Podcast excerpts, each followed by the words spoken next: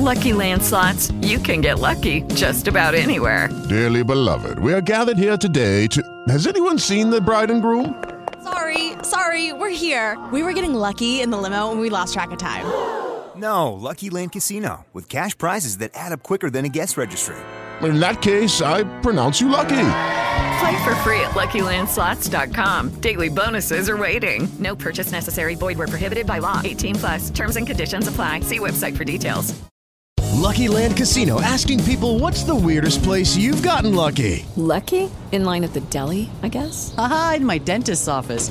More than once, actually. Do I have to say? Yes, you do. In the car before my kids' PTA meeting. Really? Yes. Excuse me, what's the weirdest place you've gotten lucky? I never win and tell. Well, there you have it. You can get lucky anywhere playing at LuckyLandSlots.com. Play for free right now. Are you feeling lucky? No purchase necessary. Void where prohibited by law. 18 plus. Terms and conditions apply. See website for details.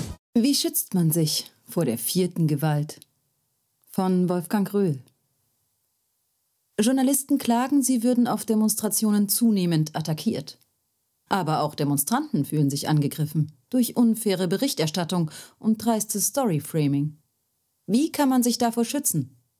Eine kleine Handreichung.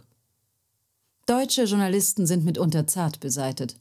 Selbstredend nicht, wenn sie in ihren behüteten Schreibstuben und Sendestudios sitzen, wo sie gegen Rechtspopulisten, Demokratiefeinde und andere wettern, Klima, Corona, Energiewende, Diversity und sonst was Leugner geißeln oder einem südländischen Autokraten durch den Äther mutig Ziegenficker zurufen.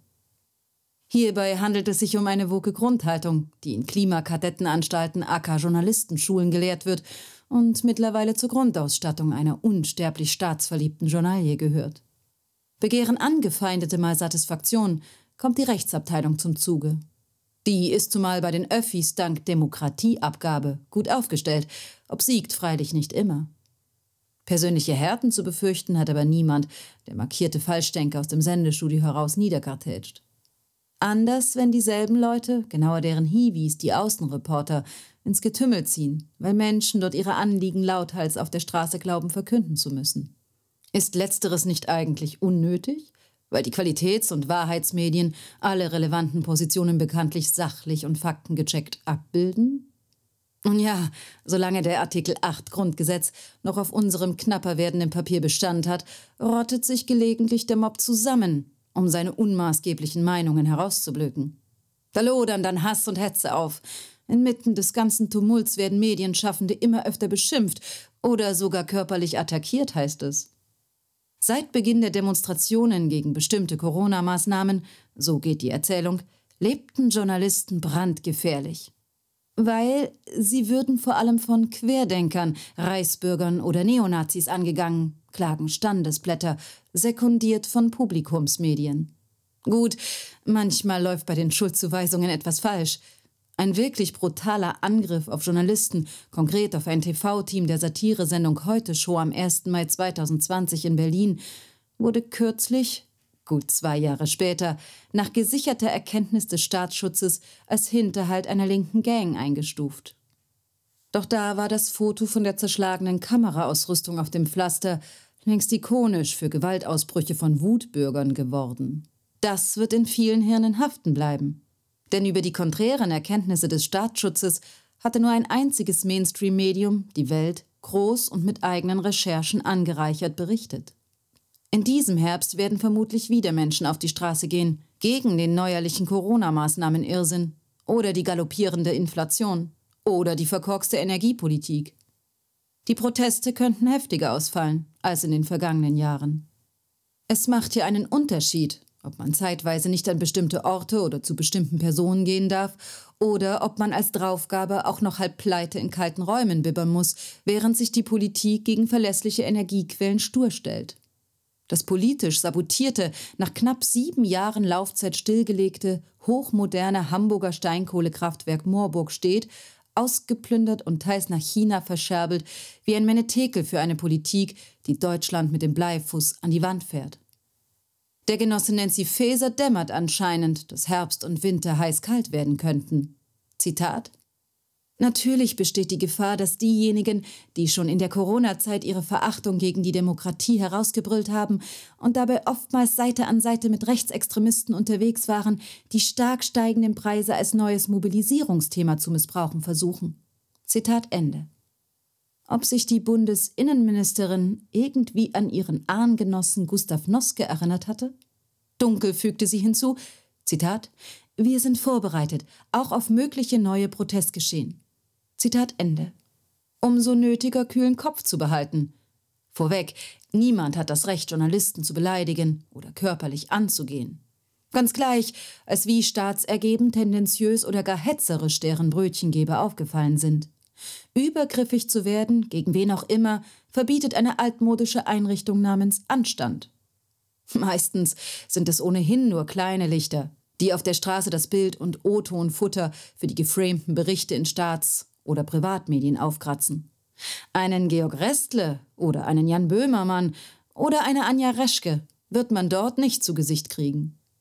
Wer nicht ausschließt, sich ab Herbst unter Umständen auf diese oder jene Straße zu begeben, muss sich selber gegen Übergriffe wappnen. Nicht nur gegen solche aus der linksfaschistischen Ecke, auch auf das übergriffige Verhalten von Journalisten gegenüber Demonstranten. Das Wort von der vierten Gewalt hat ja mittlerweile eine interessante Nebenbedeutung bekommen. Nicht wahr? Es existiert ja auch eine strukturelle Gewalt, wie jeder Wookie weiß. Schon Herbert Marcuse, Doyen der linksradikalisierten Gesellschaftswissenschaften und ein Stichwortgeber für die Bürgerkinderrevolte anno 1968, stellte in seinem Hauptwerk Der eindimensionale Mensch die These auf, die Gesellschaften des Westens stützten sich vor allem auf Indoktrination und Manipulation der Massen. Wer wie Journalisten die Macht hat, Interpretationen des Geschehens nach eigenem Gusto zu streuen und somit Millionen von Menschen zu indoktrinieren, in dem schlummert ein Potenzial für Übergriffe. Angenommen, ein Reporter hält Ihnen ein Mikrofon mit dem ARD-Logo unter die Nase und fordert Sie zu einem Statement auf, warum Sie an dieser Demonstration teilnehmen. Sofern Sie Medien erfahren oder es gewohnt sind, öffentlich zu sprechen, werden Sie vielleicht ein paar eloquente, einleuchtende Sätze hinkriegen. Diese werden beim Zurichten der Reportage selbstredend unter den Redaktionstisch fallen. Das tut ihnen nicht besonders weh, weil sie im Grunde nichts anderes erwartet haben. Pech haben sie allerdings, wenn sie rhetorisch ungeschult sind, dazu noch nervös wegen der plötzlichen Rolle in ein Mikro zu sprechen. Der Reporter wird sie vielleicht eine ganze Weile reden lassen, um sich sodann freundlich zu verabschieden. Sollte ihr Auftritt in einem später gesendeten Bericht vorkommen, fasten Seatbelt. Sehr gut möglich, dass die Redaktion aus einem längeren Statement einen kurzen Satz gefiltert hat, irgendeine ungeschickte Wendung, die sie doof aussehen lässt und den senderseitig erwünschten Eindruck untermauert, nur ein unverantwortlicher Depp ginge auf Demos gegen, sagen wir, alternativlose Corona-Maßnahmen. Das sind Übergriffe, die Journalisten gewohnheitsmäßig verüben. Eine freilich harmlose Blaupause dafür sind die Straßenumfragen des tranigen Alphonse, seit Jahren eine Kultfigur des NDR. Der französische Kabarettist schlurft für seine nach ihm benannte Sendung mit einem Mikrofon durch die Stadt und stellt absurde Fragen. Passanten, die darauf möglichst sinnfrei antworten, zum Beispiel weil sie steinalt sind und Alphonse Fragen gar nicht richtig mitbekommen haben, scheinen dann in der Sendung auf, um dem spaßbereiten Publikum als Lachvorlagen zu dienen. Klar, dass dabei ordentlich Beinarbeit gefordert ist, denn höchstens ein kleiner Teil der Interviews gibt komische Momente her. Der Rest kommt in die Tonne. Alphonse ist überall, als journalistischer Dreh. Was können Sie tun, wenn Sie auf Demos oder Kundgebungen von gewieften Burschen mit Presseausweis belästigt werden? Vorschlag. Begehrt ein Medienmensch ein Interview von Ihnen, fragen Sie ihn zunächst, für wen er anschafft. Bin von der Presse, reicht selbstredend nicht. Aber auch ich arbeite für AD, ZDF, RTL Sat1 sagt wenig. Für welchen Sender und für welche Sendung ist der Reporter aktuell unterwegs? Auch Print- und Online-Journalisten sollten sich und ihre Auftraggeber identifizieren. Vorsicht bei Freien. Ich arbeite für eine Reihe von Medien. Darunter finden sich auch Figuren aus dem Dunstkreis von Taz, Freitag, Frankfurter Rundschau, Indie Media und verwandten Linksblasen. Sobald sie wissen, mit wem sie es zu tun haben, können sie notorische Manipulateure wie die Zuträger von Panorama, Monitor, Zapp etc. getrost abweisen. was immer diese Staatsfunker mit ihnen vorhaben. Teilnehmer staatskritischer Veranstaltungen haben von ihnen nichts zu erwarten, außer Bashing. Allerdings können sie zumal TV-Journalisten mit einer bestimmten Nummer in Verlegenheit bringen. Aufgefordert, eine Begründung für ihre Teilnahme an einer Demo oder Kundgebung in die Kamera zu sagen, machen sie der sogenannten vierten Gewalt ein Angebot. Etwa so. Ich könnte Ihnen meine Motive in ungefähr 15 Sekunden erläutern. Sie müssten mir nur schriftlich zusichern, mein Statement komplett oder gar nicht zu senden. Wetten das? So schnell wie das Reporterteam sich aus dem Staub macht, können Sie gar nicht gucken. Nicht direkt hetzerische, dafür in subtiler Propagandaarbeit versierte Tendenzfabriken wie die diversen Nachrichtenformate der öffentlich-rechtlichen Sender beschäftigen ebenfalls kundige Außenreporter welche gern auf Aufsässige losgelassen werden. Auf die unvermeidliche Frage, ob sie es nicht störe, bei einer Demo mitzulaufen, auf der angeblich auch Rechtsextreme gesichtet wurden, Höcke, stellen sie dem Interviewer einfach eine Gegenfrage. Stört es sie nicht, in einem Beruf zu arbeiten, in dem immer wieder dreiste Fälscher ihr Unwesen treiben? Nennen Sie als Spitzen der Eisberge die Hitler-Tagebücher des Stern, den Tom Kummer-Skandal des SZ-Magazin oder das Relotius geht des Spiegel. Springen Sie nicht über jedes Stöckchen. Bürger werden von darin bestens geschulten Journalisten gern in eine Art Verhörsituation manövriert. Reden Sie mit Journos auf Augenhöhe. Es macht Spaß, runterklappende Kinnladen zu beobachten, wenn man zum Beispiel einem über Fake News schwadronierenden Journo vorhält, selber falsche Informationen zu verbreiten. Nennen Sie ein immergrünes Beispiel.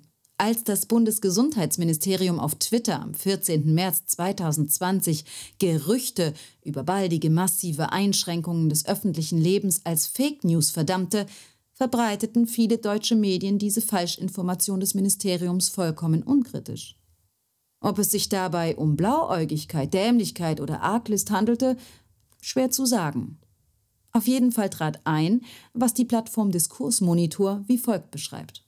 Zitat am darauffolgenden Wochenende waren alle Läden und Restaurants mit Ausnahme der Grundversorgung bereits geschlossen.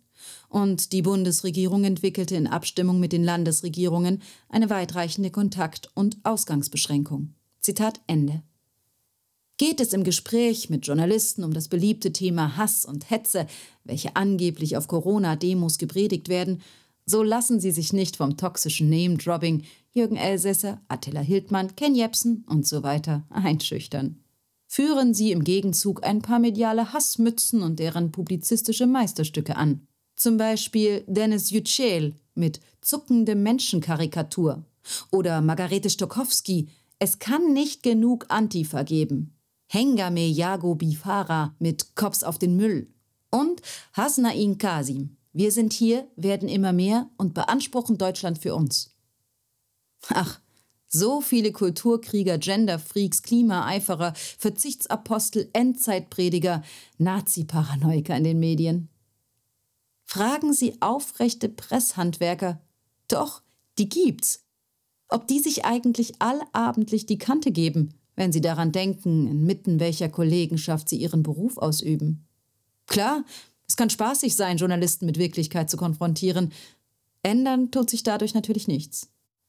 Kommt Herbst 22, kommt die gleiche Mediennummer wie Herbst 20 und Herbst 21. Menschen werden auf die Straße gehen, aus Gründen. Wahrscheinlich wird es auf den Straßen aussehen wie meistens bei Demos. Eine große Mehrheit normaler Leute, flankiert von ein paar Sektierern, Aluhüten, Extremisten. Und was werden die Normalos über ihren Auftritt abends in der Glotze sehen, falls überhaupt irgendetwas? Jedenfalls nicht viel von dem, was sie wahrgenommen haben. Strukturelle Mediengewalt, um den schönen Begriff erneut zu bemühen, manifestiert sich genau betrachtet schon darin, wie eine Kamera geführt wird. Worauf zoomt das Objektiv, worauf nicht? Framing kann sehr einfach sein. Ein weiterer Begriff, auch sehr hübsch, heißt Wirklichkeitskontrolle. Er ist schon etwas älter und stammt aus einer Dystopie mit dem Titel 1984.